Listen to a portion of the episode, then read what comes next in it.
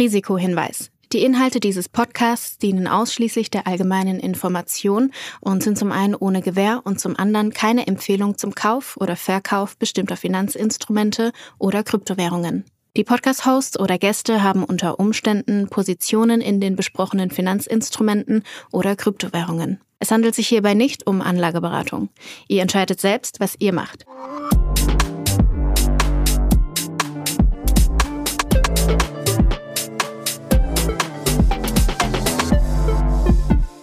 Es ist Folge 54 von Alles Coin Nichts Muss, die mal wieder unterstützt wird von Ultimate by Unstoppable, deinem Co-Piloten für die DeFi-Welt.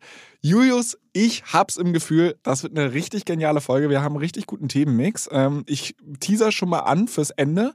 Es gibt hoffentlich deinerseits ein Update zu unserem Merch. Äh, du hattest ja eine Hausaufgabe auf. Ich bin sehr gespannt, wie weit du da gekommen bist. Und falls du deine Hausaufgabe nicht erledigt hast, dann kannst du jetzt so ein bisschen wie in der Schule, noch während wir sprechen, versuchen da so äh, irgendwas zu retten, dass wenn der Lehrer rumgeht, äh, du nicht auffliegst. Aber deshalb setz dich jetzt bitte ran. Wir werden am Ende drüber sprechen. Vor Vorher muss ich mit dir über eine ganz andere Sache sprechen.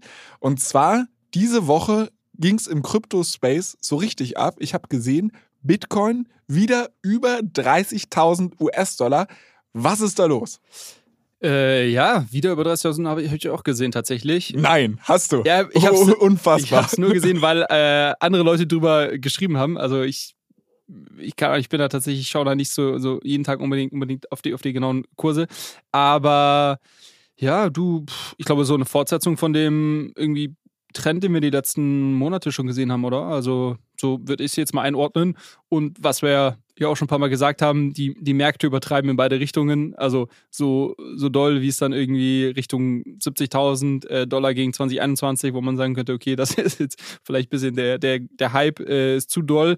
Genauso waren vielleicht dann irgendwo Richtung äh, November, Dezember irgendwie die Kurse auch ähm, zu stark abverkauft ähm, und wo Leute dann schon gesagt haben, okay, Bitcoin geht wieder unter 10.000 und irgendwie alles geht auf Null. Ja, das ist dann vielleicht auch übertrieben. Aber natürlich dann äh, super für jeden, der dort ein bisschen, vielleicht ein bisschen gekauft hat. Der kann sich jetzt irgendwie über schon ganz netten Return freuen. Und ich würde es mal so einordnen, wieder so ein bisschen neutraler Boden. Okay. Aber ich muss trotzdem sagen, es fühlt sich ein bisschen anders an als die anderen Bullenmärkte, die ich ja wirklich nur komplett aus dem Augenwinkel äh, mitbekommen habe. Und ich möchte jetzt auch absolut keinen Bullenmarkt ausrufen, aber in den letzten Krypto-Hype-Cycles hatte ich immer das Gefühl, dass die Kurse jeden Tag irgendwie um astronomische Summen gestiegen sind und irgendwie nur eine Richtung kannten. Und wenn wir uns jetzt mal so den Bitcoin-Verlauf angucken, dann scheint es ja so ein, ja, keine Ahnung, stetiger Aufwärtstrend zu sein, der allerdings jetzt nicht nach, wir jubeln alles mega nach oben aussieht, sondern schon irgendwie ein bisschen mehr nach, ja, scheint halt konstante Nachfrage da zu sein. Mühsam ernährt sich das Eichhörnchen und vielleicht kommen wir irgendwann auf die 100k. Genau, aber es ist ja auch noch kein Bullmarkt. Also wobei ich diese Woche äh, hier äh, bei Bild, Bild Online gesehen habe, äh, jetzt wieder Bitcoin kaufen. oh, da dachte ich mir schon so, ah, da muss man vorsichtig äh, sein. Ist schon wieder zu spät. Nee, also ich glaube, es ist ja noch weit entfernt davon, äh, von einem, von einem Bullenmarkt, von irgendwie einem, ja, irgendeiner Art von Hype rund um Krypto. Äh, ich glaube, ich glaub, das wird auch ein bisschen dauern. Und dann wirst du wahrscheinlich eher wieder dieses Phänomen sehen, was du gerade beschrieben hast, dass irgendwie dann in kürzester Zeit ähm, die Kurse auch wirklich, wirklich steil gehen. Ich glaube, jetzt ist eher so, ja, geht mal wieder ein bisschen hoch, wird auch sicherlich nochmal irgendwie ein Stückchen runtergehen. Das ist eher so dieses quasi weder, weder Hype noch gerade die große Angst, ähm, sondern eher so dieser neutrale Boden, wie ich eben gerade gesagt habe.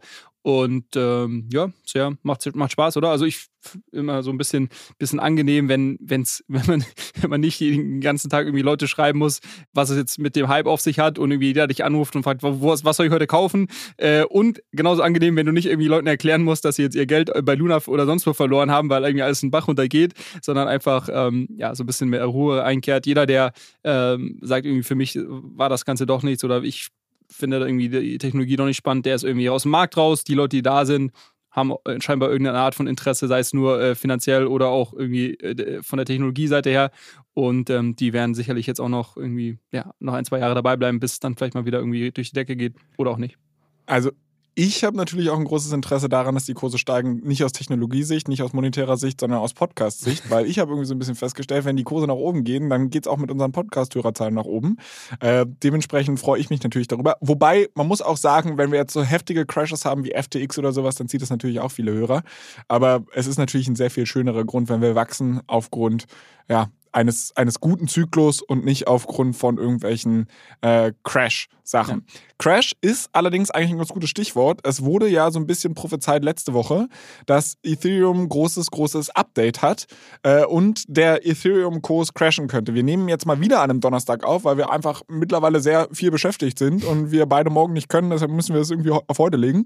Ähm, also wollte ich mal fragen, wie schaut's denn aus? Haben wir den großen Ethereum-Crash gehabt oder hast du da mal wieder so Scheuklappen aufgehabt und gesagt, ach, Kurse interessieren mich eh nicht, ich lebe hier mein Leben, trinke mal einen Kaffee und mache ein bisschen Ja, das, das Gute ist, äh, dadurch, dass wir heute am Donnerstag aufnehmen, haben wir quasi hier die, können, können wir es quasi direkt post, post Merge oder post äh, Operation, können wir gucken, wie es dem Patienten geht.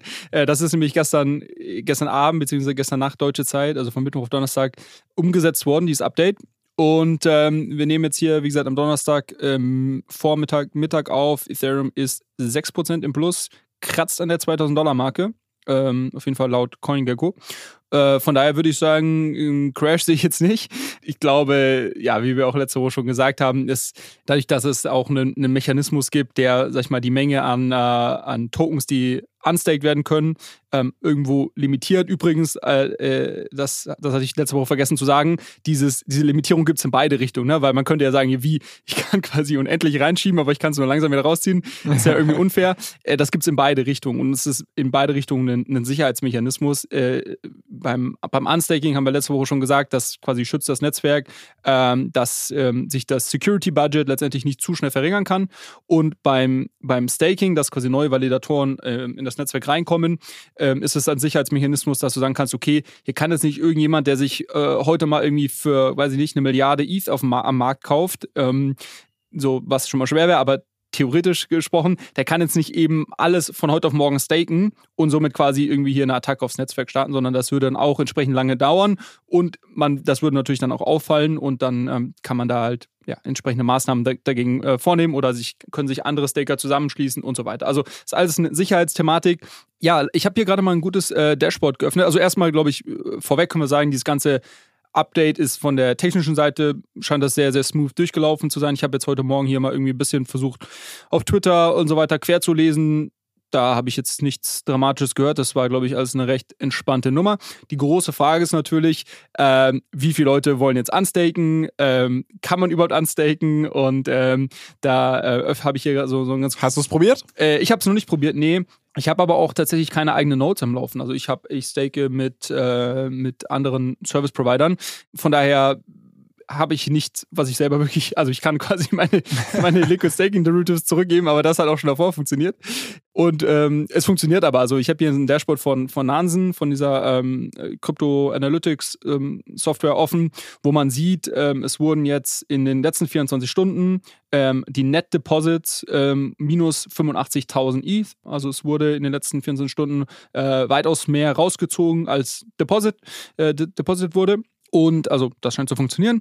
Ähm, sieht das hier auch ganz schön farblich. Ähm, geht jetzt so ein bisschen runter. Davor war ja wirklich so die, die Menge an East, die gestaked wurde, war gegen irgendwie so, so smooth, relativ smooth äh, nach, nach rechts oben. Die ist nicht exponentiell gegangen. Äh, und, und jetzt hast du so, einen, so einen ersten so einen kleinen Knick drin. Ich glaube, der Knick kann sich auch noch über irgendwie ein paar Tage, vielleicht sogar Wochen ähm, ähm ziehen. Es gibt natürlich große Spieler, die unstaken müssen. Also bestes Beispiel ist zum Beispiel Kraken in den USA. Wir haben ja äh, hier berichtet, dass Kraken ähm, ihr, ihr ähm, Staking-Produkt nicht mehr anbieten darf in den, in den USA. So, die werden natürlich, und die waren sehr groß, muss man sagen. Das heißt, die werden natürlich 100% von dem, was sie hatten, werden sie unstaken. Und ähm, andere Spieler, ähm, auch teilweise welche, die letztes Jahr pleite gegangen sind. Ich glaube hier einen na, wie hießen sie gleich, äh, wo wir immer über den, den Tokenpreis, wo ich den Tokenpreis immer shorten wollte. Äh, helf mir aus, Flo. Terra? Nee, nee, nicht Terra. Äh, Celsius. Hier, ich glaube, Celsius. Celsius. Ich glaube, die hatten irgendwie auch es gab auf jeden Fall noch ein paar weitere, die letztes Jahr pleite gegangen sind, die auch schon irgendwie Tokens gestaked haben. Die werden, das ist Teil der Insolvenzmasse, die werden natürlich auch alles 100% unstaken. Also da gibt es schon eine gewisse Menge, die jetzt einfach rausgezogen wird. Gleichzeitig gibt es auf der anderen Das ist aber zum Beispiel, also das war mir vorher gar nicht so bewusst. Ich meine, ich habe ja letzte Woche noch so groß getönt, dass wir einer Meinung sind und diesen Faktor hatte ich gar nicht bedacht, doch, doch. dass es schon so ein, so, so ein Imperativ gibt, dass halt manche Leute einfach unstaken müssen und das jetzt nicht die Hardcore-Believer sind, sondern da halt auch einfach ein paar Pleitegeier dabei ja, sind. Ja, und, und natürlich auch, was du natürlich auch sagen musst, ähm, also viele Leute haben angefangen, irgendwie vor eineinhalb Jahren, zwei Jahren zu staken. Damals vielleicht zum Beispiel mit einem, einem Coinbase, weil irgendwie es gab vielleicht damals nur einen Coinbase ähm, als, als Offering. Und heute haben wir natürlich eine ganz andere Landschaft und es gibt anderen Wettbewerbe, es gibt eine große Auswahl an, an Alternativen, mit denen ich staken kann. Also ich glaube auch da, wenn viele Leute unstaken, aber vielleicht nicht unbedingt um zu verkaufen, sondern einfach um zu sagen, okay, ich kann jetzt endlich quasi frei entscheiden darüber und ähm, ich, ich gehe jetzt vielleicht zu einem Lido oder was sonst was. Also das glaube ich auch, das wird, wird irgendwie ein Unstaking Druck äh, erzeugen. Der ist aber nicht gleichzusetzen mit Verkaufsdruck. Also ich glaube, das muss man auch nochmal verstehen, diese Relation. Genau, aber wenn ich hier auf meine ähm, auf mein Dashboard schaue, dann sind es aktuell knapp 20.000 Validatoren, die in dieser Warteschleife drin sind. Und das entspricht rund 700.000 ETH. Und ähm, jetzt nach meinen Informationen können. Wie, äh, wie viel ETH gibt's? Also gestaked sind 18, nee, knapp 19 Millionen ETH. Also, okay. es ist okay. überschaubar äh, von der Menge, die, die jetzt unstaked, äh, die in dieser Warteschleife drin ist. Und äh, es werden, glaube ich, rund 50 oder 60.000 ETH pro Tag können quasi unstaked werden. Auf, äh, also so 12, 12, 14 Tage wird es jetzt irgendwie dauern. Genau, bis, bis, das alles, bis das alles prozessiert ist. Und das ist, ähm, war ja irgendwo zu erwarten, dass es da jetzt einen größeren Druck gibt, eben unter anderem, weil große Spieler halt unstaken müssen, weil kleinere Investoren sagen, okay, jetzt kann ich irgendwie hier endlich teilweise vielleicht Gewinne mitnehmen oder kann irgendwie was verkaufen, weil ich muss irgendwie Steuern zahlen, weil ich habe ja jetzt zwei Jahre schon äh, ähm, Staking Rewards bekommen. Oder eben Leute, wie ich gerade gesagt habe, die sagen, okay, jetzt kann ich endlich mal wechseln zu einem anderen Anbieter. Die werden alle raus. Ähm, ich glaube, aber wie gesagt, äh, wenn, das, wenn das mal durch ist, und deshalb ist das, glaube ich, eher eine Sache, die Wochen dauern wird, als jetzt irgendwie ein paar Stunden oder Tage. Ähm, deshalb ist das, was wir heute irgendwie am Markt sehen, nur vielleicht irgendwie ein erster Indikator, ähm, aber jetzt sicherlich nur nicht das volle Bild, was wir sehen. Ähm, und dann in ein paar Wochen sollte sich das eigentlich auch entspannen. Ähm, dann wird vielleicht auch eher dieser Effekt wieder übernehmen, den wir, den wir diskutiert haben letzte Woche, dass viele Leute sagen, okay, das ist eigentlich ein sehr, sehr großes De-Risking und jetzt ähm, traue ich mich vielleicht eher mehr rein zu, reinzuschieben, äh, als, als ich mich irgendwie davor getraut habe. So, und dann, dann wird vielleicht so dieser Net-Effekt äh, ähm, Net auch wieder positiv sein. Genau, deshalb, ich glaube, man muss hier ähm, das über die nächsten ein, zwei Wochen mal beobachten. Ähm, wir können dieses Dashboard auch auf jeden Fall mal verlinken. Das ähm, ist öffentlich zugänglich. Dann kann das jeder so ein bisschen beobachten. Hey, nimmt diese Zahl irgendwie an, nimmt das ab. Ähm, wie, entwickelt sich das? Aktuell würde ich sagen, läuft alles nach Plan und ähm, kein Grund, sich irgendwie da groß Sorgen zu machen. Ich bin begeistert. Du hast ganz am Anfang auch angeteasert, dass Ethereum zu dem Zeitpunkt, wo wir jetzt gerade aufnehmen, was auch ein bisschen blöd ist, ne? du erzählst äh, hier, dass wir äh, Donnerstag vormittags aufnehmen ähm, und wir nehmen ja inzwischen mit Video auf, weil wir die Folgen ja auch auf YouTube veröffentlichen und ich schlürfe hier genüsslich meinen Red Bull. Da sehe ich ja aus wie, also keine Ahnung, die Leute denken, morgens um elf knallt er sich einen Red Bull rein, aber naja, anyways. Du hast ganz am Anfang auf jeden Fall gesagt, dass äh, Ethereum 6% aktuell ab ist. Das wird wahrscheinlich jetzt nicht so viel mit dem Update zu tun haben, sondern ich gehe mal davon aus, wir hatten gestern auch Inflationsdaten. Ähm, die sahen ganz gut aus. Ich meine, wahrscheinlich gehen jetzt viele Leute davon aus, dass die Zinserhöhungen ein bisschen zurückgefahren werden, vielleicht wieder so ein Risk-On-Mode kommt und dann generell die Leute in den, in den Kryptomarkt wieder ein bisschen stärker reingehen. So die Flut hebt alle Boote nach dem Motto. Also ich glaube, diesen Effekt muss man da vielleicht auch nochmal aufdröseln. Also wir werden Ja, ja, genau. Also das, das, das kann irgendwie, das, also das ist diese Frage, was, was treibt Preise? da, äh, das, das, das kann alles Mögliche sein. Ähm, sicherlich, glaube ich, ja, wenn jetzt das Update gut geklappt hat, kann das ein Faktor sein. Äh, kann aber auch gut sein, dass dieser, dieser Makrofaktor, den du gerade beschrieben hast, dass das irgendwie jetzt hier der ähm, ja, dominanter ist und, ähm, und sich vielleicht stärk, viel stärker auswirkt als dieses, dieses Shanghai-Update. Steht da jetzt eigentlich in den nächsten Wochen, Monaten nochmal irgendeine so dicke Nummer an oder haben wir jetzt mal ein bisschen Ruhe, was Ethereum angeht? ähm, also man muss sagen, dass quasi das, äh, das Upgrade zu Proof of Stake erstmal, die, die erste Version davon ist quasi abgeschlossen. Ne? Also quasi, es gab den Merge und jetzt quasi gibt es, wird der Kreis äh, vollendet, du kannst auch wieder unstaken ähm, und, und so weiter. Also das ist quasi ein in sich geschlossenes System und würde man jetzt irgendwie das nicht mehr anfassen, würde das erstmal, ja, theoretisch bis in die Unendlichkeit so, so weiterlaufen. Ähm, es gibt aber natürlich noch Menge, eine Menge weitere Features, die, die geplant sind. Ähm, die kommen aber, glaube ich, erst Ende des Jahres oder Anfang nächstes Jahres. Ähm, Gibt es ein großes Update, die sind aber eher ähm, so Richtung Scaling und, und Security. Vielleicht einfach zwei, drei Sachen, die da, die da relevant sind über die wir ja auch schon gesprochen haben. Das eine ist das sogenannte äh, EIP, also das Ethereum Investment Proposal, äh, nicht Investment Improvement Proposal, äh, 48, 4844. Ähm, da geht es darum, dass äh, ein Data Availability Layer auf Ethereum geschaffen wird. Das heißt, ein zusätzlicher ja, Möglichkeit, Daten zu speichern auf der Blockchain, der viel, viel günstiger ist. Ja? Weil du hast diese ganzen Layer 2, ähm, die speichern ihre Transaktionen auf Ethereum Mainnet und das macht ungefähr, ich glaube, 90 bis 95 Prozent der Kosten aus, ähm, die ein Layer 2 hat. Und das, ähm, dieses ähm, EIP 4844, das ähm, ähm, wird das, wird das glaube ich, nochmal um einen Faktor 10 günstiger machen für Layer 2 ihre, ihre Daten zu speichern, weil es einfach eine neue Art des Datenspeichers gibt letztendlich. Und das ist natürlich super, wenn du, sag, wenn du darüber sprichst, dass halt die Transaktionsgebühren dann auf Layer 2 nochmal viel, viel günstiger werden. Jetzt aktuell hast du, glaube ich, ein paar Cent und dann wirst du in einem Jahr wirst du eher so bei 0,x Cent landen, was, ähm, in was halt super Ohren. ist. Musik in meinen Ohren, mein Freund. Genau. Das ist, das ist die erste Sache. Die zweite Sache ist, ähm, da weiß ich jetzt die, die EIP-Nummer gar nicht, ich glaube 4377 oder sowas, äh, das ist das Thema Account Abstraction. Haben wir auch schon ein paar Mal besprochen. Das so, ja, eigentlich mit das spannendste Update, glaube ich, ist jetzt so von einer, von einer Anwendersicht auch oder von, der, der, von den Möglichkeiten, die das Ganze eröffnet, ähm, dass einfach das ganze Thema Wallets nochmal aufs nächste Level bringt. Aktuell hast du Wallets, die relativ dumm sind, weil du wenig äh, mit denen machen kannst. Und ähm, mit Account Abstraction kannst du, ähm, kannst du Wallets äh, mehr programmatisch behandeln. Das heißt, du kannst ähm, ja alles Mögliche damit machen. Du kannst zum Beispiel Gas-Fees sponsoren, du kannst Gas-Fees in allen möglichen Tokens bezahlen, du kannst irgendwie äh, Social heißt Recovery machen. Sponsoren. Was ist das? Äh, Gas-Fees sponsern heißt, dass du eine Anwendung nutzt oder eine Wallet-Provider nutzt, ähm, der die Gas-Fees für dich bezahlst. Weil aktuell hast du ja immer noch das Problem, du musst, oftmals hast du immer dieses, ich nenne es mal Cold, Cold Start Problem. Also du willst jetzt auf irgendeine Chain was bridgen, hatte mir letztens erst wieder jemand geschrieben. Und das geht aber gar nicht, weil du musst auf der Destinat auf der, auf der äh, Ziel-Blockchain, auf die du zum Beispiel was bridgen willst, da musst du ja dann auch, wenn du einen Swap machst, musst du dort auch Gas-Fees zahlen. Und da hast du jetzt aber heute noch nichts. Und, und Mhm. oftmals scheitern Leute wirklich daran. Da sagen, ich will jetzt irgendwas auf Polygon, äh, bridgen, habe aber irgendwie noch nichts auf, auf Polygon und will dann dort eine Transaktion machen in einem in einem Zug, in einem, ähm, in einem Trade quasi, äh, eine Transaktion, dann, dann scheitert es daran, dass ich erstmal ein bisschen Matic auf Polygon haben muss, um die Gas-Fees dort bezahlen zu können, was halt crazy ist. Und der, der Workaround ist halt dann, dass du erstmal wieder zurück zu Binance oder Kraken oder wo auch immer hingehst, dann ein bisschen was auf deine Polygon-Adresse äh, Adresse withdraws, einfach nur, dass du was da hast, nur um Gas-Fees zu bezahlen. Und das ist halt eine Usability, die, ja, äh, die ist irgendwie Steinzeit.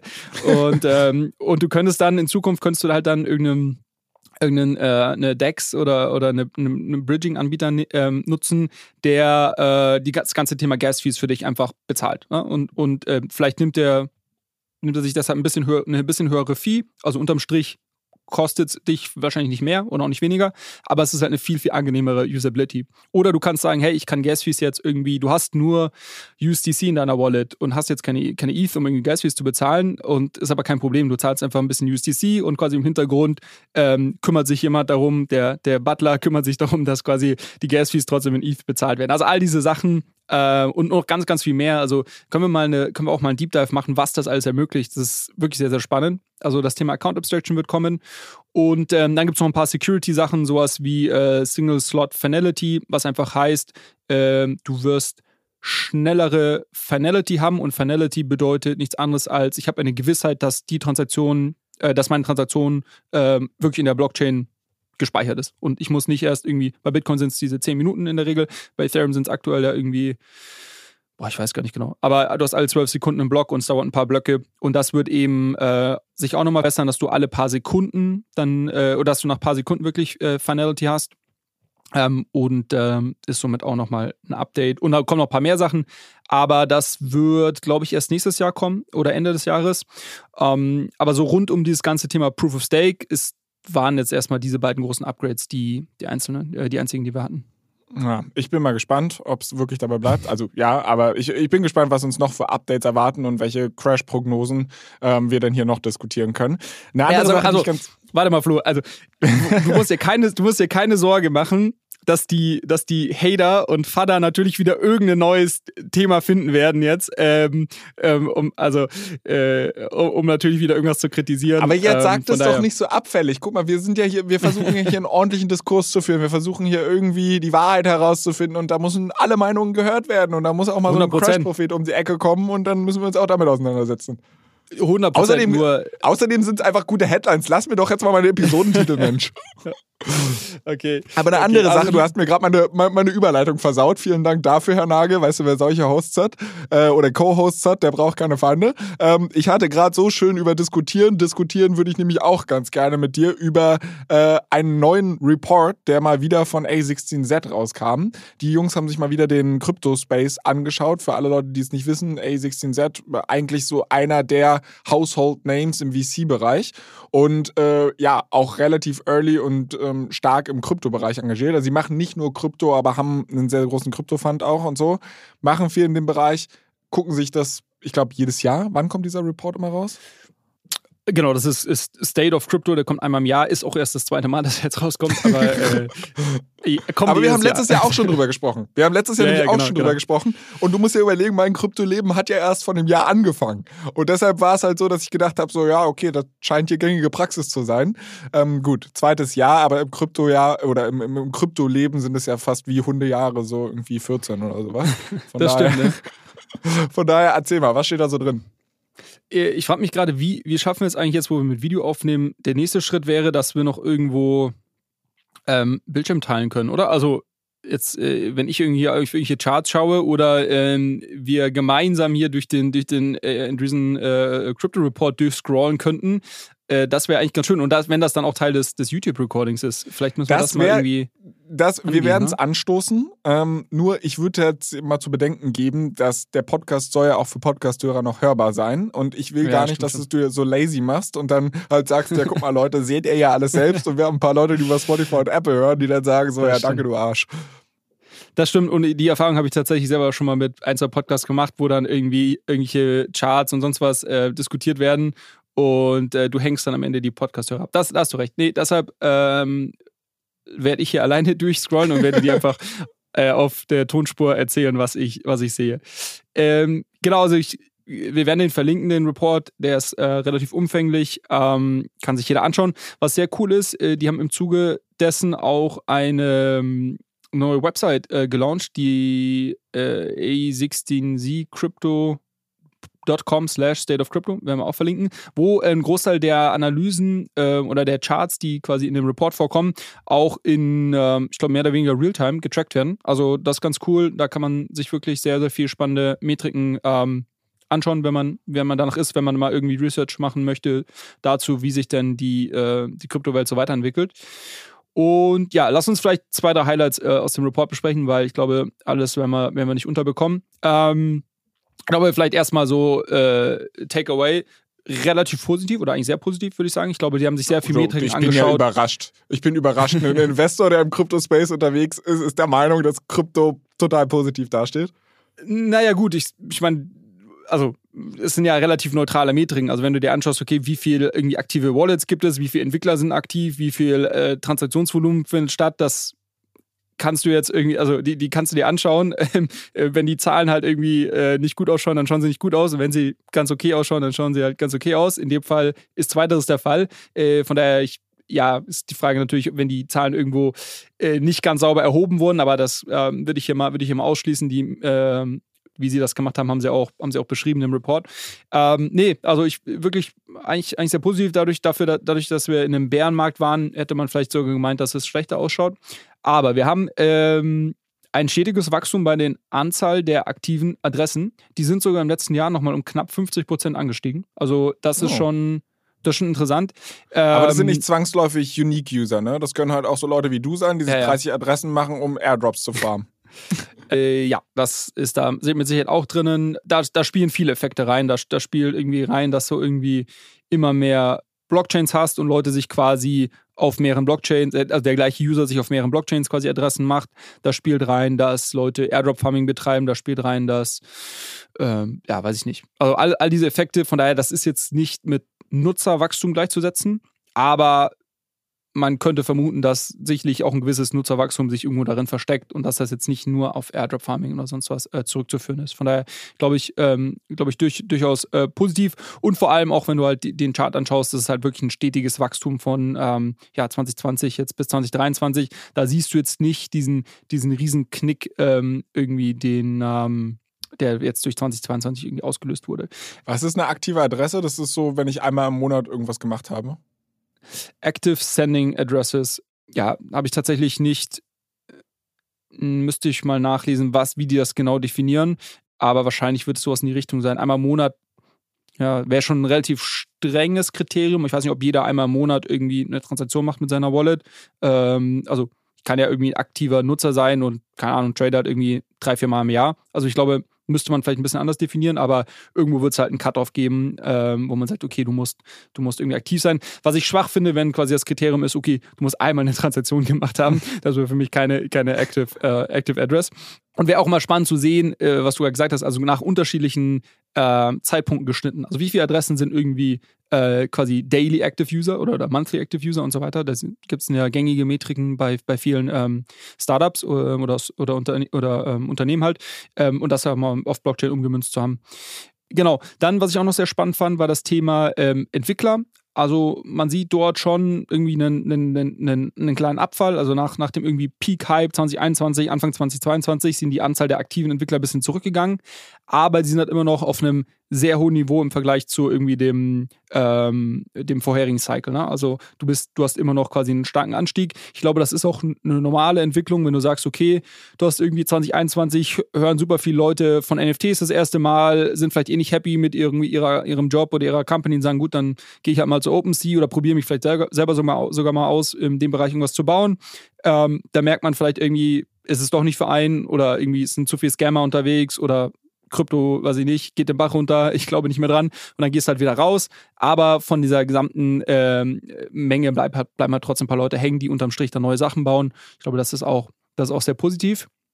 Ähm, eine weitere Metrik, die ich sehr, sehr spannend fand, äh, da haben sie sich angeschaut, welcher Prozentsatz der ähm, Fees, die auf Ethereum gezahlt werden, also du hast ja Transaktionsfees äh, ähm, auf, auf, Ethereum, eben diese, diese Gas-Fees, ähm, wird durch Layer 2 bereits bezahlt. Und das ist bei 7% aktuell. Äh, vor einem Jahr war das noch bei bisschen über einem Prozent. Und das ist ganz interessant, weil wir haben ja auch schon mal drüber gesprochen, ähm, wenn jetzt die ganzen Nutzer und die ganzen Apps quasi auf Layer 2s gehen, ähm, dann erzeugen die ja, dann hast du nicht mehr die, die hohen Transaktionskosten äh, oder nicht mehr die, die, die ganzen Gas-Fees auf Ethereum, die ja verbrannt werden, was ja Teil des, sag ich mal, Bull-Cases für Ethereum ist, wenn man so möchte. Quasi ETH als Ultrasound Money, haben wir auch schon ein paar Mal gesprochen, also eine, eine Währung, die irgendwie unterm Strich leicht deflationär sogar ist. Ähm, und Du müsstest ja dann ein Vielfaches an Aktivität auf Layer 2 sehen, um, weil die Layer 2s äh, wiederum posten diese Transaktionen auf Ethereum Mainnet und zahlen dafür auch eben eine gewisse Transaktionsgebühr. Ähm, das heißt, du brauchst ein Vielfaches an, an ähm, an Transaktionen und Aktivität auf Layer 2 ist, damit die Kosten, die dort entstehen, ähm, bei diesem Posten von, von den Transaktionen auf Mainnet, die äh, weggefallene Aktivität auf dem Mainnet selber ausgleichen. Ne? Und das äh, ist, glaube ich, ein Effekt, den, wo auch viele Leute ein Fragezeichen dahinter gemacht haben. Quasi gleicht sich das aus. Und es ist ganz spannend zu sehen, dass sich das jetzt auf jeden Fall mal ja, knapp versiebenfacht hat im letzten Jahr. Und ähm, ich glaube, das ist auch ein Trend, der nur weiter, weiter zunehmen wird. Und ja, in Zukunft sollten eigentlich die, die Layer 2 Transaction Fees einen signifikanten Teil ähm, der Gesamtfees auf Ethereum aus, ausmachen. Also ich könnte mir vorstellen, dass Aber das eher. Wie sind die, wie haben sich die Gesamtfees entwickelt? Ich meine, der Anteil der Layer 2s kann ja auch einfach deshalb steigen, weil der gesamte Fee-Anteil oder die gesamten absoluten Fees zurückgegangen sind. Richtig. Ja, gut, aber dann sind sie ja trotzdem, also die sind mit Sicherheit zurückgegangen. Also quasi die, die Aktivität natürlich hat natürlich im Vergleich zu irgendwie dem, dem Vorjahr ähm, abgenommen. Ne? Also quasi brauchen wir nicht drüber sprechen. Äh, wir sind im, im Bärmarkt. Ähm, aber dann ähm, müssten sie ja trotzdem, ähm, wenn sie quasi proportional dazu abnehmen würden, dann, dann hätte es ja gleich bleiben sollen. Also somit sind sie quasi auf jeden Fall überproportional äh, gestiegen, die Aktivität und die Fees, die durch Layer 2 generiert werden. Aber sicherlich guter Punkt. Ähm, wird spannend zu sehen sein, wie sich diese Metrik entwickelt, wenn wir jetzt wirklich dann wieder irgendwie in den, in den Hype-Cycle reinkommen. Ich glaube ehrlicherweise, dass immer mehr Nutzer einfach auf Layer 2s aktiv werden. Ähm, und somit dann auch diese Zahl eher überproportional ansteigt, wenn wir einen, einen Hype-Cycle sehen. Ähm, aber genau, richtig, richtiger Punkt. Und einen Punkt hatte ich noch. Achso, ja, genau. Äh, Sie sprechen auch natürlich äh, darüber, über das ganze Thema Umwelt, äh, Energieverbrauch, dass das jetzt seit dem Merge so, so, so irgendwie krass gefallen ist. Äh, da fand ich irgendwie einen Vergleich ganz interessant. Warte mal. Ähm, sorry, ich muss das hier mal. Das ist ein Riesending. Äh, ja, Ethereum now consumes 0,001 Prozent of the energy that YouTube consumes annually. So, äh, Das ist irgendwie interessant, weil YouTube natürlich auch relativ viel äh, Serverkapazität hat. Da muss man natürlich sagen, äh, inwiefern werden jetzt dort die Kosten, die Validatoren haben, eingerechnet? Das weiß ich nicht, weil wenn ich natürlich meinen Validator laufen lasse, ähm, dann äh, erzeugt das natürlich auch Stromkosten. Die sind natürlich um ein Vielfaches geringer als irgendwie bei Proof of Work das der Fall war. Aber deshalb, äh, so, solche, solche Aussagen sind immer mit Vorsicht zu genießen. Die sind immer so zu, zu marketingmäßig. Aber äh, glaube ich, nicht, kann man nicht wegkriegen, den, den Effekt, dass, dass das sich positiv ausgewirkt hat mit dem Merch. Und ähm, last but not least ähm, haben sie nochmal so ein paar Metriken, dass man, wo sie sagen, okay, lass uns mal ein bisschen rauszoomen ähm, weil wir quasi, wenn du dich hier täglich damit beschäftigst, dann irgendwie wirst du, wirst du verrückt und denkst irgendwie am einen Tag, ey, alles geht durch die Decke, am nächsten Tag denkst du, okay, alles geht im Bach runter. Wenn du mal ein bisschen rauszoomst und dir mal so Wachstum, also äh, kumulatives Wachstum auf unterschiedlichen Metriken über jetzt mal einen mehrjährigen Zeitraum anschaust, dann schaut das eigentlich alles sehr positiv aus. So, und äh, vielleicht drei Zahlen. Das eine ist irgendwie die Anzahl der, der Startups, beziehungsweise irgendwie äh, Funding Activity die halt äh, von 2011 bis 2022 mit einer äh, kumulativen, äh, also eine, eine CAGR von 62 Prozent wächst. Ähm, wenn du den Preis anschaust, wächst er halt mit einer CAGR von 75 Prozent. Ähm, und wenn du dir sowas wie Social Media Aktivität beziehungsweise die äh, Developer Activity anschaust, dann wächst das auch mit äh, 60 beziehungsweise 80 Prozent äh, kumulativ year over year. Ähm, so dazwischen natürlich hast du hast du schaut da so aus, äh, ähm, aber klar, wenn man für die Leute, die Julius jetzt nicht gesehen haben, er hat eine Welle gemacht, eine Welle gemacht.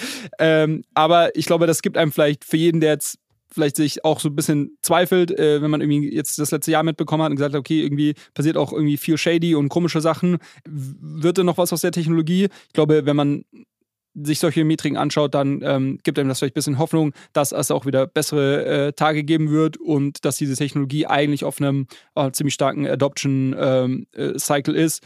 Ähm, aber natürlich ganz stark getrieben ist durch irgendwie Spekulation, Hype and Fear. Und ähm, ja, Deshalb, ich fand es sehr cool, okay. aber kann sich jeder auch nochmal im Detail dann anschauen. Okay, dann würde ich jetzt mal sagen, also diese 15-minütige Statistikvorlesung würde ich mit den Worten zusammenfassen, Hoddle. Und an der Stelle dann, dann weitergehen zu unserem nächsten Thema. Und zwar Kleiner Verbraucherhinweis von unserem Werbepartner. Unstoppable Finance will Menschen überall einfachen Zugang zur Welt der Decentralized Finance ermöglichen. Das erste Produkt, das das Berliner Team rund um die Macher der Solaris Bank und der Börse Stuttgart Digital Exchange heißt Ultimate. Das ist eine mobile App, die Anlegern super easy Zugang zu geprüften und verifizierten DeFi-Produkten ermöglicht. Hab mir sagen lassen, dass die Profis sowas DeFi-Wallet nennen. Entscheidend ist, dass die Ultimate Wallet die Vermögenswerte der Nutzer nicht verwahrt. Die Nutzer behalten die Kontrolle über ihre Private Keys, haben aber die Möglichkeit, sie in der Cloud zu sichern, um sie vor versehentlichem Verlust zu schützen. Your Keys, Your Coins. Die Mission von Ultimate besteht darin, sowohl eine nutzerfreundliche App als auch kuratierten Zugang zu Protokollen bereitzustellen, auf die sich Nutzer verlassen können. Sozusagen ein Co-Pilot, um die DeFi-Welt mit Zuversicht zu navigieren. Ultimate ist made in Germany von den führenden Köpfen der Kryptoszene, weltweit verfügbar und internationale Top-VCs sind darin investiert. Habe ich so ein bisschen mitbekommen, nur am Rande, dass es scheinbar so ein bisschen spammy Mails aus der FTX-Ecke gab. Was zur Hölle hat es damit auf sich? Ja, äh, ich habe das jetzt mm, mitbekommen von ein paar Leuten, dass ähm, man scheinbar jetzt sein Geld von FTX zurückbekommt. Also ähm, gute Nachricht an alle, an alle, die irgendwie dort noch ein bisschen was äh, liegen, äh, liegen hatten. Und warum wir das jetzt hier nochmal erwähnen, ist, ähm, um alle darauf hinzuweisen, weil diese E-Mails, die man bekommt, die, äh, sag mal, die könnten auch eins zu eins von irgendeinem Hacker oder, oder, oder so im Spam-Ordner landen. Ähm, die sind einfach, äh, ja, da ist aber jede Menge schwarzer Text ohne irgendwie ohne irgendeine große Formatierung oder sonst was drin. Das ist von irgendeiner Anwaltskanzlei äh, verfasst. Und ähm, genau, einfach nur der Hinweis, wenn ihr da eine E-Mail bekommen habt von FTX, ähm, schaut euch natürlich den Absender und so weiter genau an, aber ähm, geht nicht direkt davon aus, dass es, dass es ein Hacker ist. Ähm, es, es gehen aktuell die E-Mails ähm, an die äh, EU-Kunden von, von FTX, ähm, dass man eben sich jetzt registrieren kann und dann in hoffentlich naher Zukunft seine Funds claimen kann. Man hat in der E-Mail auch eine genaue Übersicht der Tokens, ähm, die man noch auf FTX hatte. Also vielleicht das auch noch so ein bisschen als Sanity-Check, wenn ihr diese, wenn ihr das noch ungefähr wisst, was ihr dort liegen, ähm, liegen hattet, schaut, ob das in der E-Mail richtig aufgeführt ist. Diese Information sollte eigentlich wirklich nur der Insolvenzverwalter bzw. der Wirtschaftsprüfer, der jetzt diese Abwicklung äh, macht, ähm, nur die sollten diese Information haben. Und ich glaube, das ist nochmal ein ganz guter Test, um zu schauen, okay, ist das, ähm, ist das eine, eine richtige Mail? Aber das wäre doch halt eigentlich auch der Mega-Hack gewesen, ne? Also, oder der, der Mega-Spam gewesen. Du hättest ja jetzt ja irgendwie eine Woche vorher oder zwei Wochen vorher einfach mal anfangen können, blind Mails an FTX-Kunden rauszuschicken oder zumindest, wo du denkst halt irgendwie, die sind crypto-related, die könnten bei FTX ein Konto haben und dann halt sagen so, hey Leute, hier, du musst XYZ machen, dann kriegst du deine Funds zurück. Dann zahlst du irgendwie den ersten drei, die es machen, äh, zahlst du tatsächlich ein bisschen was, damit so aussieht, äh, von wegen, dass die ganze Nummer legit ist und dann gibt es so zwei Podcaster aus Deutschland, die sagen, hey, legitime Mail, mach mal und äh, dann hier öffnet das irgendwie Tür und Tor aber, äh, für, für aber was, also was, was würdest du damit bewirken? Also selbst wenn ich dir jetzt irgendeine also das Einzige, was du machen könntest, ist, dass ich irgendwie, wenn ich die Mail öffne, wenn ich auf einen Link klicke, dass ich irgendein Programm runterlade, das quasi dann irgendwie mein ja, dass dann irgendwie mein Computer hackt oder irgendwie Zugriff auf meine Metamask-Wallet irgendwie bekommt. Ja, das heißt, ich habe so, ich habe jetzt ne? bei dieser Mail keinen irgendwie Aufruf, irgendwas zu tun, irgendwo meine Daten einzugeben oder was das ist. Ja, doch, doch, doch. Es gibt, ähm, es gibt mehrere Mails, muss man erstmal sagen. Äh, aber äh, man kann, man muss auch bei so einem Portal von, von PwC, ja, PwC macht das genau digitalmarketsclaim.pwc.com. Ähm, da musst du deine Kontaktdaten hinterlegen und ähm, dann wirst du hoffentlich. Okay, aber ich unterschreibe nichts irgendwie in meiner Wallet von, von wegen, nee, hier nee. nimm noch meine restlichen Tokens oder so. Okay. Also dann, dann ist es mit Sicherheit ein Scam. okay, aber dann, genau. aber dann äh, führt mich das eigentlich zur nächsten Frage, oder es führt mich da nicht hin, aber ich habe sie trotzdem. Wo zur Hölle hat FTX auf einmal die Kohle her? Ja, gute Frage, ne? Und da gab es also auch äh, gab es irgendwie noch, noch weitere News jetzt, die im Zuge, Zuge dieses ganzen äh, Prozesses äh, dort hochgekommen sind. Also zum einen haben die irgendwo mehrere Milliarden jetzt gefunden kürzlich. Äh, das war eine Newsmeldung, die ich gesehen habe. Also auch einfach absurd, ne? Das ist wirklich einfach, es muss, das muss so ein Chaoshaufen gewesen sein. Ähm, dann ist rausgekommen, äh, das hatte ich bei Max im Newsletter gelesen, dass irgendwie sämtliche Private Keys, ähm, also für diese Wallets, wo irgendwie mehrere hundert Millionen bis teilweise Milliarden lagen, ähm, dass die nicht verschlüsselt auf den Servern einfach gespeichert wurden. Ähm, also ich glaube irgendwie da äh, also keine, keine wirkliche Security äh, oder Risk Management dort, ähm, keine Best Practices. Und wahrscheinlich haben sie da auch irgendwo FAQ Private Keys gefunden und haben halt dann gesehen, ah cool, auf den Private Keys äh, oder auf den Adressen liegt da noch ein bisschen was. Und ähm, das ist ja so bitter. Ja, ja, und, und, und deshalb können jetzt auch ähm, relativ viel Funds äh, vermutlich zurückbezahlt werden. Ähm, die Frage ist, was ich jetzt noch nicht weiß, wie gesagt, ich habe von ein paar Leuten gehört, die diese Mails bekommen haben, die sich da auch jetzt angemeldet haben. Ob du aber 100% das wieder bekommst. Genau, es ist noch kein Geld geflossen. Die Frage ist, welchen Anteil kriegst du wirklich wieder am Ende des Tages? Ähm, so, das wird nochmal spannend zu sehen sein, aber ja, ich glaube, Hauptsache man kriegt irgendwas zurück. Ähm, ja, und, auf, und, aufgrund dessen, dass sie so viel Geld gefunden haben, gab es jetzt sogar die Woche auch die Newsmeldung, dass FTX überlegt, ähm, zum Ende des Jahres hin äh, wieder aufzumachen, die wieder zu Gottes eröffnen. Willen, ey. Also für es, jeden, der noch nicht da genug hat. Halt wirklich, da sehe ich halt wirklich überhaupt nicht den Wert drin, weil, also ich meine, alles, was FTX hat, ist eine komplett verbrannte Marke und halt irgendwie, weiß ich nicht, wie viele Millionen verärgerte Kunden. Also wo ich mir halt sage, und vielleicht noch eine Technologie nicht so schlecht war, aber wenn du es halt nicht mal schaffst, ein ordentliches Risk-Management hinten ran zu klatschen, dann denke ich mir halt so, okay, was bringt dir diese tolle Trading-Plattform? Also ich kann vollkommen verstehen, dass halt irgendein großer Krypto-Player sagt, FTX hat irgendwie technologisch so einen geilen Scheiß gebaut, ich kaufe die weiß ich nicht, Patente, Technologie da raus, implementiere das in meine Plattform oder von mir aus klatscht da auch ein anderes Logo drauf, aber bin halt irgendwie ein, ein trustworthy Player. Ähm, aber so halt von wegen, jetzt sagen die Jungs, die da noch irgendwie die Stellung gehalten haben auf dem Boot, von wegen, lass mal nochmal irgendwie einen zweiten Anlauf starten. Also das ist ja, also ich kann mir wirklich beim besten Willen nicht vorstellen, dass das funktioniert. Ich auch nicht, aber du, vielleicht wird das Ganze irgendwie unter einer neuen Brand aufgerollt ähm, dass man sagt, okay. Aber da, auch da, da, da muss halt ein anderer Player rein. Also das funktioniert halt nicht, dass du es aus sich selbst heraus sanierst. Also wer vertraut dem denn halt? So, wenn dieselben Heinis da irgendwie die Knöpfe drücken, ne. Also ja. kann, kann, ich mir wirklich nicht vorstellen. Wenn jetzt halt wirklich irgendwie jemand, so Coinbase, die jetzt, keine Ahnung, sich noch nicht so viel zu Schulden kommen lassen haben oder ich weiß es jetzt nicht, würde ich jetzt mal, so nehme ich sie wahr, weißt du? Und dass ich halt denken würde, wenn die jetzt sagen, pass mal auf, wir sind sowieso irgendwie der Player, der am meisten mit den ja, Regulierungsbehörden kuschelt und dementsprechend machen wir jetzt hier irgendwas, was, dann würde ich halt sagen, okay, da kannst du vielleicht so ein bisschen Trust restoren mhm. äh, und dann kommen halt die Leute, die sagen, ich fand die Plattform immer cool äh, oder ich, ich mochte das Interface oder was weiß ich oder ich, aber äh, alles andere. Nee, nee, nee, nee. Für mich, also für mich ist die Nummer durch. Ja, ein, ein Thema äh, oder ein Datenpunkt fällt mir gerade noch ein, äh, weil wir über FTX, über quasi Börsen gesprochen haben. Du hast mich, glaube ich, zuletzt mal gefragt, wie groß Binance in den USA ist, weil wir haben ja darüber gesprochen, dass Binance so Probleme hat in den mhm. USA. Ähm, und die haben tatsächlich wirklich Probleme, einen neuen äh, Bankpartner zu finden, ähm, weil die, glaube ich, zuvor auch mit Silvergate zusammengearbeitet haben oder sowas. Und äh, du brauchst ja einen, einen Banking-Partner, um irgendwie Deposits und Withdraws dann ähm, ähm bearbeiten zu können. Und äh, ich hatte das mal gesehen jetzt in der Chart, die sind der dritt, drittgrößte Anbieter in den USA. Also Coinbase ist da Marktführer mit knapp 50% Marktshare. Ähm, dann kommt Kraken und dann kommt Binance mit, glaube ich, irgendwie so irgendwas zwischen 15 und 20% äh, Marktanteil. Also nicht ganz klein, aber wäre jetzt auch, glaube ich, zu verkraften, hm, wenn die ihr US-Geschäft irgendwo einstampfen müssen und dann die Nutzer halt, weiß ich nicht, wahrscheinlich wieder zu Coinbase gehen unterm Strich. genau, das nur noch als, äh, als Randnotiz, äh, weil du mich letztens gefragt hast. Okay. Dann eine andere Sache, mit der ich oder über die du offensichtlich mit mir quatschen wolltest. Ich schmul hier nämlich gerade so ein bisschen unser Google Doc und sehe ENS Subdomain Wrapper. Ich weiß, was eine ENS-Domain ist. Das sind diese Dinger, äh, sowas habe ich ja selbst, wo du dann irgendwie, keine Ahnung, alles coin nichts muss.eth oder sowas. Und das ist also im Endeffekt die Domain, die es halt in, im ja, im Kryptos, also die es im Web 2 auch schon gibt, gibt es halt im Web 3 mit einer anderen Endung und du kannst halt direkt irgendwie mit einer Wallet verlinken und dann musst du den Leuten nicht mehr irgendwie deinen super, super kryptischen Code geben, so von wegen hier schick mir mal 3,50 Euro, sondern du kannst denen halt einfach diese Domain geben und dann können sie es daran schicken. Ähm, aber was ist ein Subdomain-Rapper?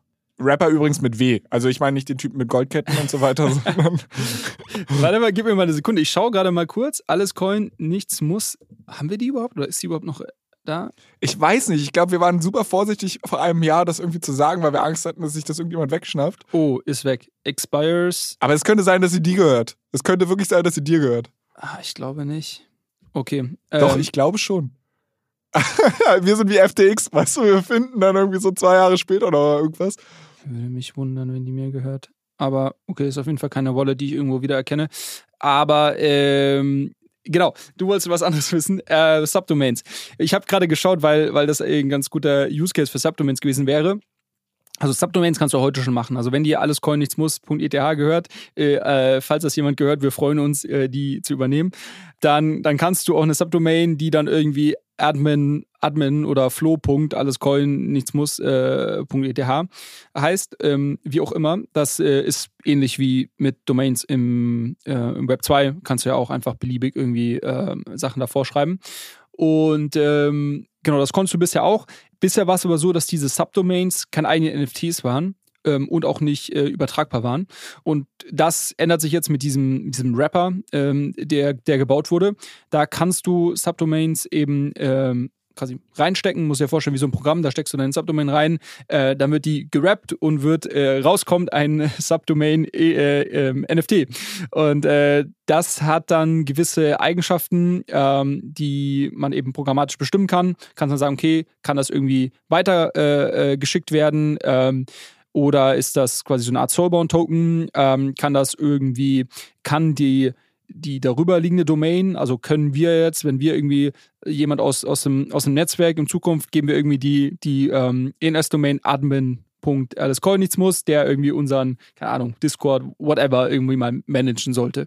Haben wir nach wie vor als Besitzer von der Alles muss äh, Domain, haben wir nach wie vor Rechte über diese Subdomain oder quasi äh, zieht das Kind aus und ist, äh, steht auf eigenen, auf eigenen Füßen und äh, kann selber entscheiden, was, was es mit dieser Subdomain macht. Also kannst halt relativ viel mit, ähm, mit, ähm, mitmachen.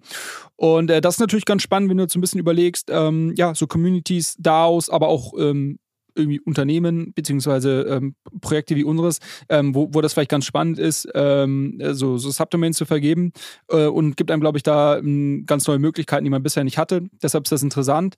Ich glaube, es wird bisschen dauern, bis wir da irgendwie wirklich spannende Use Cases sehen oder bis Leute das auch irgendwie ein Interface für bauen, was einfach und verständlich ist. Ich hatte es mir mal angeschaut und das, das Erklärvideo geht zwar nur zwei Minuten, muss man sagen, also von, von ENS, ist aber so kryptisch und, und auch die Grafiken, die sie dazu gemacht haben, äh, dass ich es mir gleich zweimal anschauen musste, uns auch nur ansatzweise irgendwie zu verstehen. Von daher, äh, ich glaube, so, das, das ist jetzt nichts, was in den Mainstream direkt kommen wird. Aber vielleicht ist es ein technischer Grundstein, der jetzt wiederum gelegt wurde, äh, auf den andere Leute aufbauen können.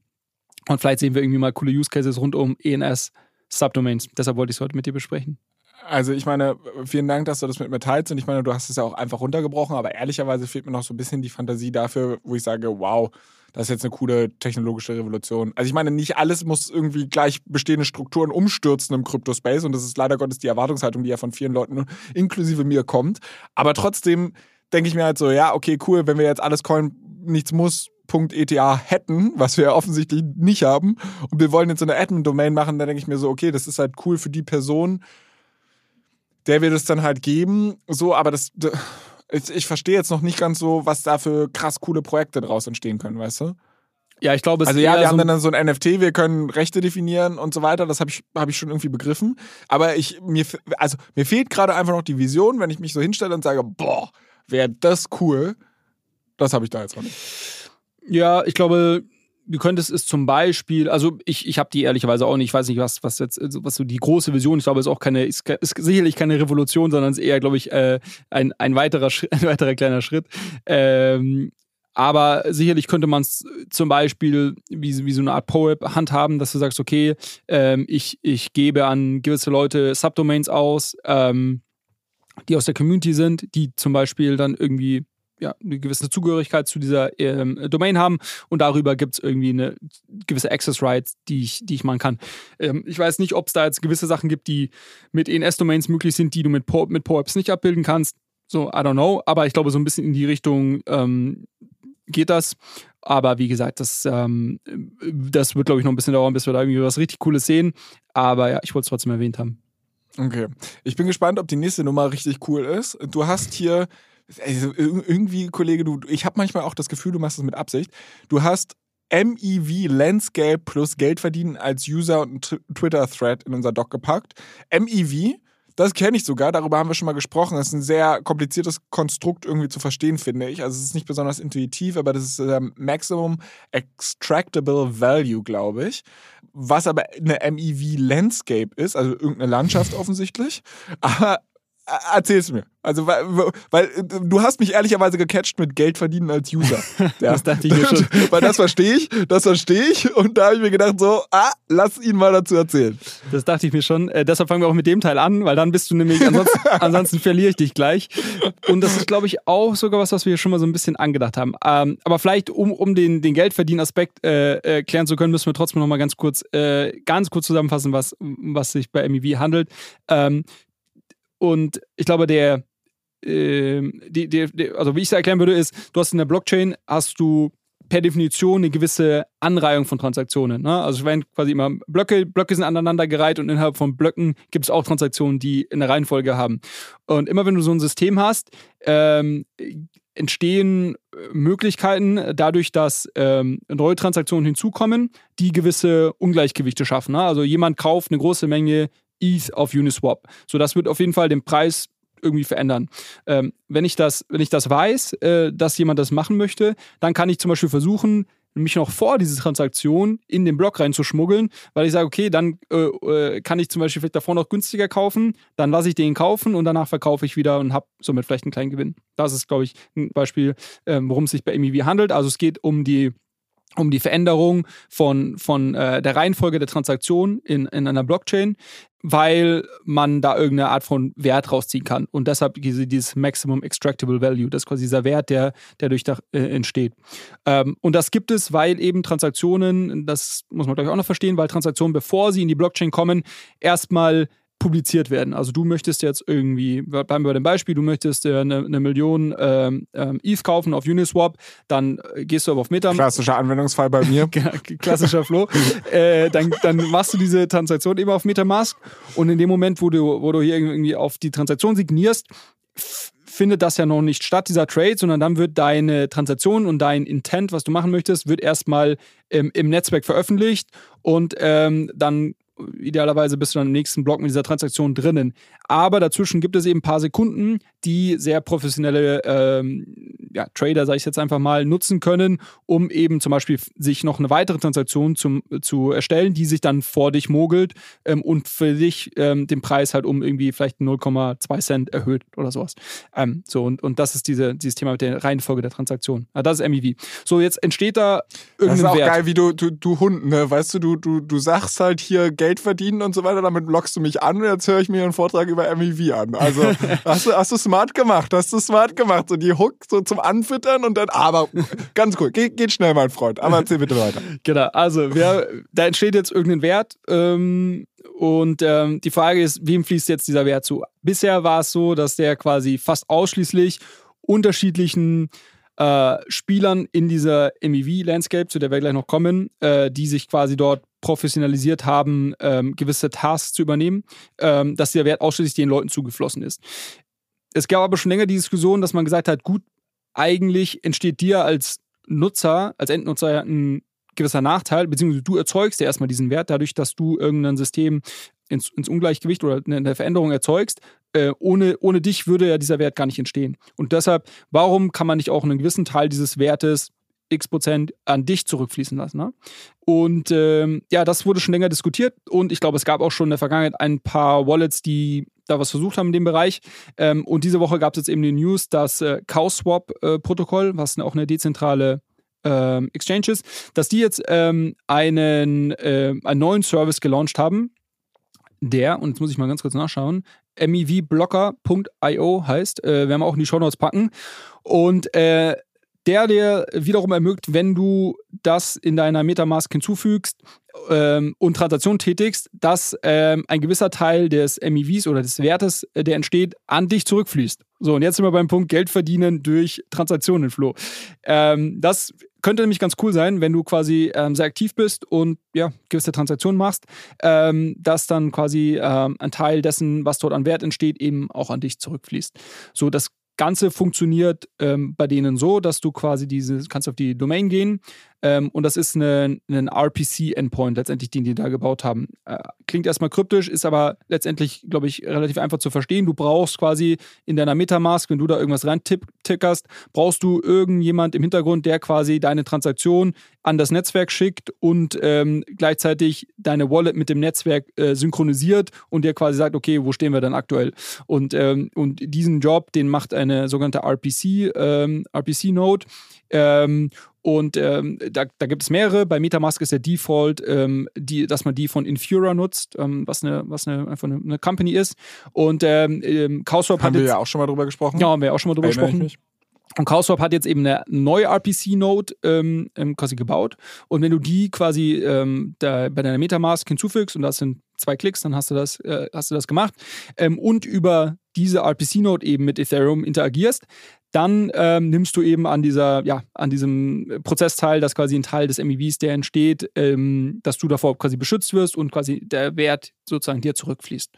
Ähm, genau, deshalb ist, ist glaube ich, eine sehr, sehr coole Sache. Wie das genau funktioniert, vereinfacht gesagt, haben die einen Auktionsmechanismus, der quasi im Hintergrund läuft, wo sie quasi sagen, hey, hier, guck mal, der Flo will das und das machen. Ähm, dann kann sich jemand das anschauen und kann sagen, gut, ich glaube, dass ich quasi hier ähm, durch ein sogenanntes Backrunning ähm, ähm oder so Sandwich-Transaktionen. Ähm, äh, ich glaube, dass ich quasi auch, ähm, hier irgendeinen Wert rausziehen kann aus dieser Transaktion, die du in das Netzwerk schickst. Ähm, ich biete darauf. An mir ist es, dass, dass ich quasi hier äh, diese Transaktion in mein so eine Art Bundle packen kann und das wiederum in den Block äh, reingeben kann. Das ist mir was wert.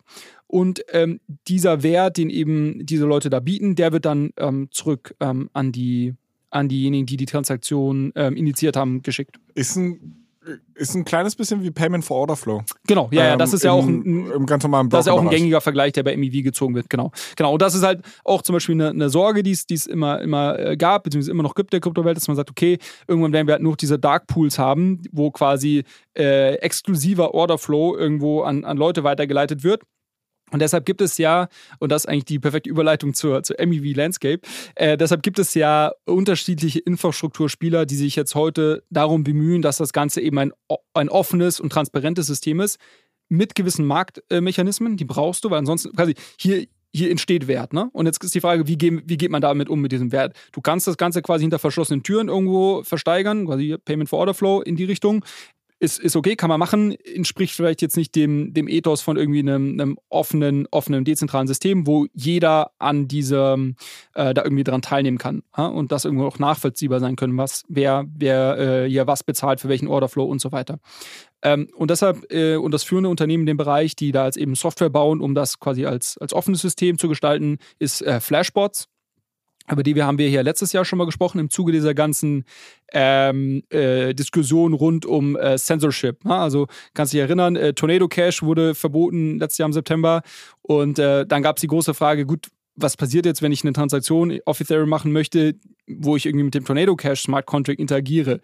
Äh, wird die trotzdem noch prozessiert oder äh, wird die quasi schon auf der Infrastrukturebene geblockt? Und wer sind überhaupt diese Leute, die die blocken können? Da haben wir mal über Flashbots gesprochen, dass die halt da einen, einen wichtigen, äh, wichtigen Teil bauen. Na, aber deshalb, ähm, ähm, bevor wir da jetzt vielleicht noch auf die einzelnen Spieler zu sprechen kommen, es gibt ähm, eben in der, in der äh, Ethereum-Welt, ich glaube, das wird sich auch auf viele, viele andere Blockchains in Zukunft noch weiter übertragen, ähm, gibt es eben diesen MEV-Markt letztendlich. Also es gibt einfach äh, an unterschiedlichsten Stellen gibt es gewisse Auktionsmechanismen, wo Leute ähm, äh, Geld bieten, ähm, dass sie quasi gewisse Transaktionen in einen Block reinbekommen, oftmals in gewissen Bundles, also mehrere Transaktionen zusammengenommen, wo auch dann genau beschrieben wird, in welcher Reihenfolge diese Transaktionen in den Block reinkommen, weil ansonsten funktioniert das nicht, was ich vorhin beschrieben habe. Dieses, ah, ich weiß, Flo will hier irgendwie eine Million äh, äh ETH kaufen, ähm, dann äh, kaufe ich vor ihm und verkaufe nach ihm. Das funktioniert ja nur, wenn ich auch wirklich diese genaue Reihenfolge in den, in den nächsten Block reinbekomme. Und ähm, genau, da gibt es eben mehrere Schritte und an fast allen dieser unterschiedlichen Schritte bieten irgendwie Leute dafür. Ganz am Ende hast du einen, einen Validator, der den Blog ähm, dann ähm, in die, in die, in die, in, ins Netzwerk quasi äh, publiziert und der wird dann zur Blockchain hinzugefügt. Ähm, und der wiederum sagt einfach, gut, gib mir den Block mit dem meisten Wert, ne? weil der hat natürlich auch den Anreiz, den Block in, hinzuzufügen, der den meisten Wert hat, weil dieser Wert äh, ihm oder, oder ihr auch, auch äh, zufließt. Ähm, und, und so schaukelt sich das hoch. Du hast quasi am Anfang hast du die einzelnen Nutzer, die irgendwo ganz viele Transaktionen machen. Ähm, dadurch entsteht erstmal dieser Wert und dann hast du halt äh, zwei, drei Parteien dazwischen, die diese Transaktionen unterschiedlich zusammenfügen, Blöcke bauen, äh, unterschiedliche Blöcke bauen, diese Blöcke haben unterschiedlichen Wert und dann ganz am Ende hast du einen Validator, der sagt, gib mir einfach den Block mit dem höchsten Wert. I don't care, äh, was hier drin ist. Ähm, und fügt den zur Blockchain hinzu. Das ist so die, die äh, MEV-Landscape ganz vereinfacht mal dargestellt. Ich, also erstmal vielen Dank für den Abriss. Hier hätte Grafik, glaube ich, gut getan, um das einmal zu ver verbildlichen. Aber ähm, wir haben uns jetzt dem Podcast verpflichtet, also bleiben wir auch dabei. Eine andere Sache, die ich mich aber frage, braucht es den ganzen Scheiß eigentlich wirklich? Also jetzt mal ernsthaft, könnten wir nicht einfach sagen, okay, äh, wir haben ja modernste Technik und könnten wir nicht einfach weil so dachte ich früher auch immer, dass es läuft. Ich will auf der Ethereum-Blockchain eine Transaktion machen. Äh, ich tue, also ich melde meine Transaktion an und der Erste, der halt seine Transaktion angemeldet hat, wird auch als erstes verarbeitet. So, dann habe ich festgestellt, nee, nee, nee, nee. Du kannst hier mit Gas-Fees dich irgendwie in der Schlange vordrängeln und so eine Geschichten. Und also, wa warum machen wir das überhaupt? Warum ist nicht einfach so First Come, First Serve? Ist lustig, dass du das ansprichst, weil zum Beispiel auf, auf Arbitrum ist es heute First Come, First Serve. Also da gibt es, äh, gibt es kein MEV, ähm, weil es nur einen, da gibt, weil es kein ähm, ja, offener Markt ist, sondern es gibt einen Sequencer. Also der Sequencer ist quasi das Pendant zu dem Validator oder Miner auf, auf, auf Bitcoin. Das ist quasi äh, die Partei, die dazu, äh, dafür zuständig ist, auf, einer, auf einem Layer 2 Blockchain die Transaktionen in eine Reihe zu, äh, in eine Reihenfolge zu schieben und dann quasi in einen Block äh, zu bundeln. Und äh, es gibt nur einen Sequencer dort. Deshalb hast du gar nicht diese Thematik, dass du da irgendwie mit unterschiedlichen Gas-Fees und so weiter und die Leute konkurrieren, sondern es ja, gibt eh nur eine Partei, äh, der wird von Arbitrum betrieben und da ist es ein First Come, First Serve. So, ähm, wozu führt das letztendlich? Weil es wird im, es ist immer irgendwo ein, ein Wettbewerb, weil Trade-off. Ja, weil, ja. Na, weil es, es, es, entsteht Wert. Ich sehe jetzt, also ich, ich, ich weiß, dass ich habe irgendwelche Informationen ähm, und ich möchte, mir ist es wichtig, dass ich vor dir meine Transaktion in die Blockchain bekomme. Jetzt habe ich das Problem auf Arbitrum, das ist ein First Come, First Serve, so wie du es gerade beschrieben hast.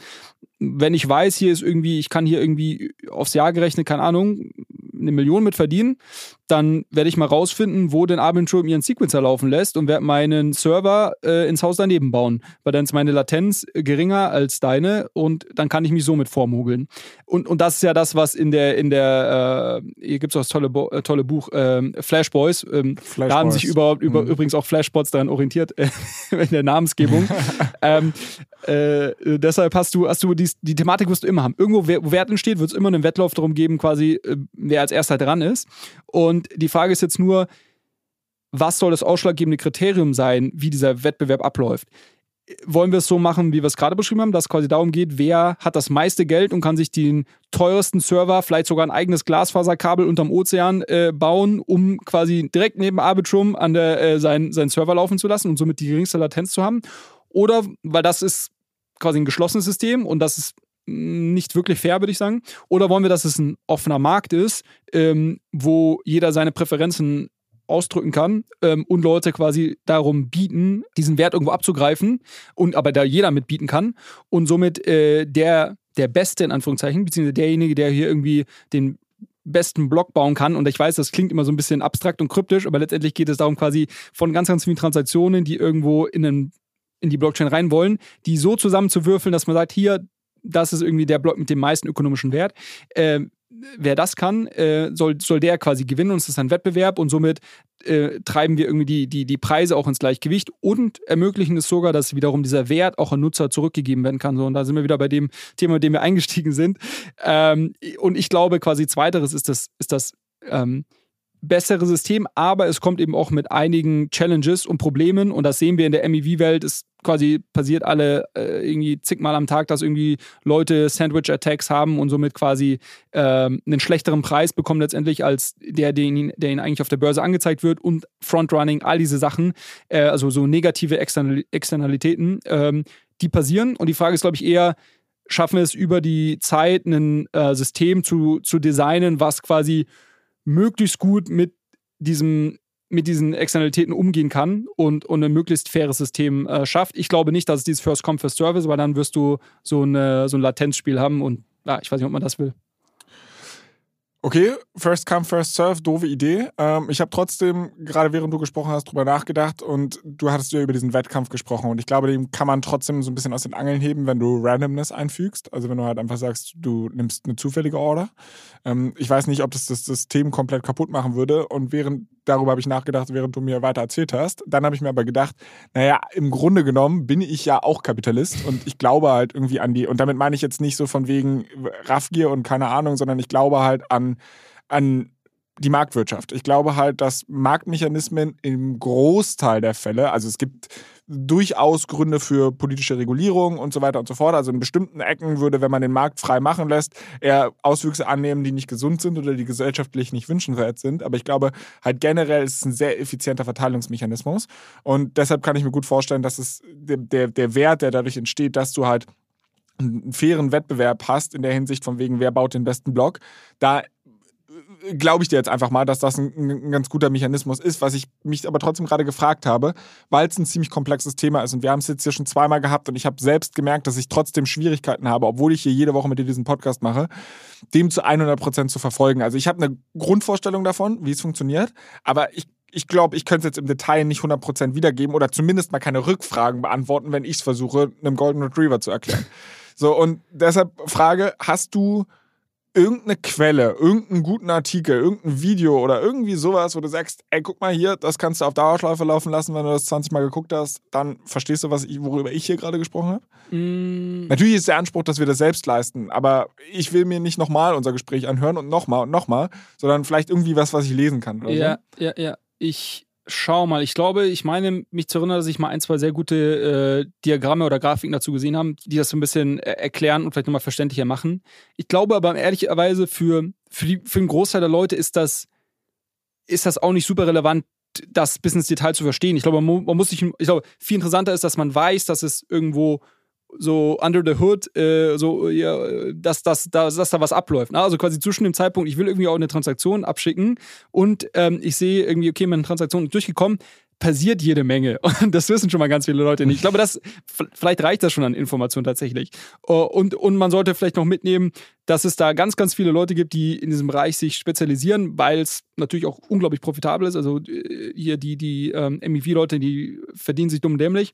Ähm, aber die Großteil der Leute bemüht sind, dass das halt ein, ein offenes, faires, censorship-resistant System ist. Übrigens das ganze Thema Censorship, weil wir vorhin über unterschiedliche äh, Kritiker und sonst was gesprochen haben, das ist mittlerweile auch schon längst vom Tisch, äh, spricht kein Mensch mehr drüber. Genau, da gibt es sehr viele Leute, die sich da bemühen, die da tolle Systeme bauen, tolle Software bauen und dass es sich ein, ein immer noch ein sehr, sehr frühes System ist, was sich weiterentwickelt.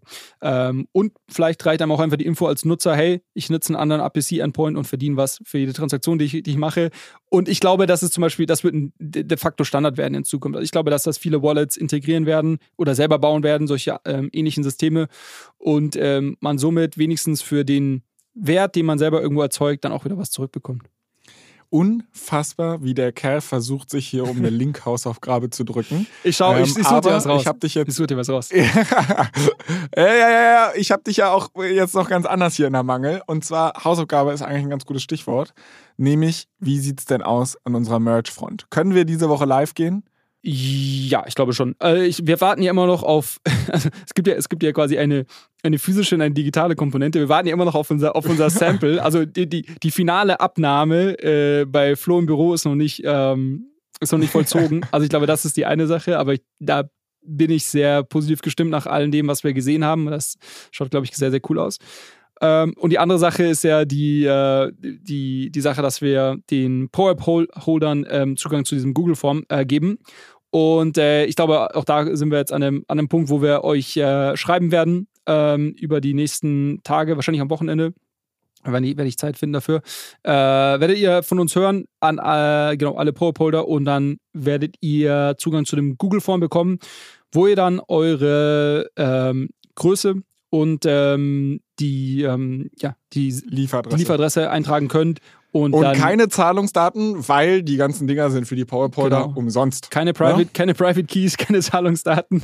ähm, und dann werden wir schauen, sobald wir dann, wie gesagt, das abgenommen haben, äh, werden wir schauen, dass wir auch sehr, sehr schnell und von allen Rückmeldungen bekommen haben. Ähm, äh, genau. Äh, da werden, das werden wir jetzt auf jeden Fall mal irgendwie ein, zwei Wochen offen lassen, würde ich sagen, weil nicht jeder hat vielleicht irgendwie direkt morgen ja. Zeit.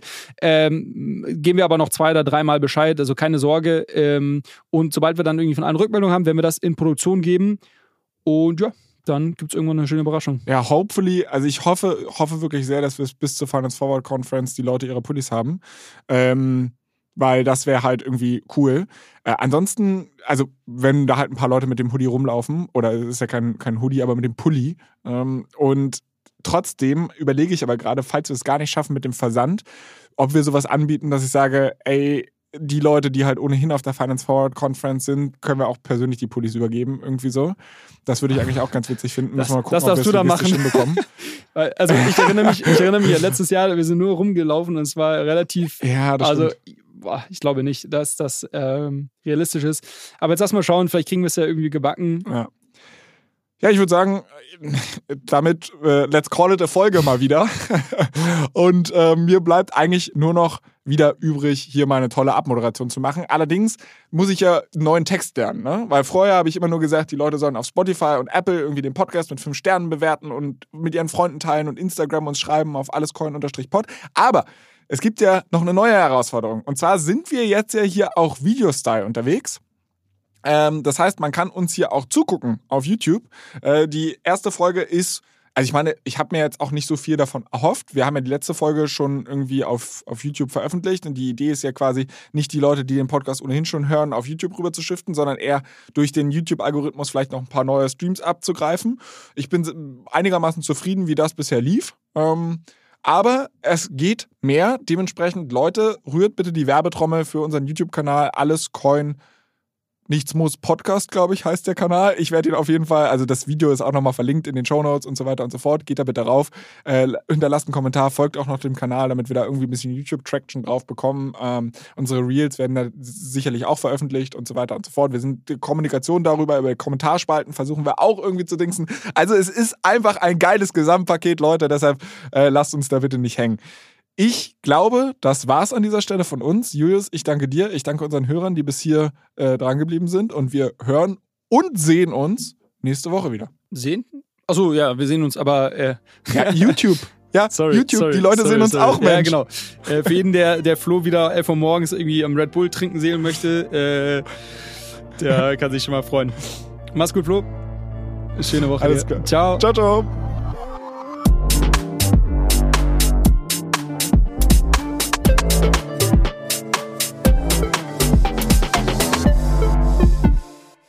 Dieser Podcast wird produziert von Podstars bei OMR.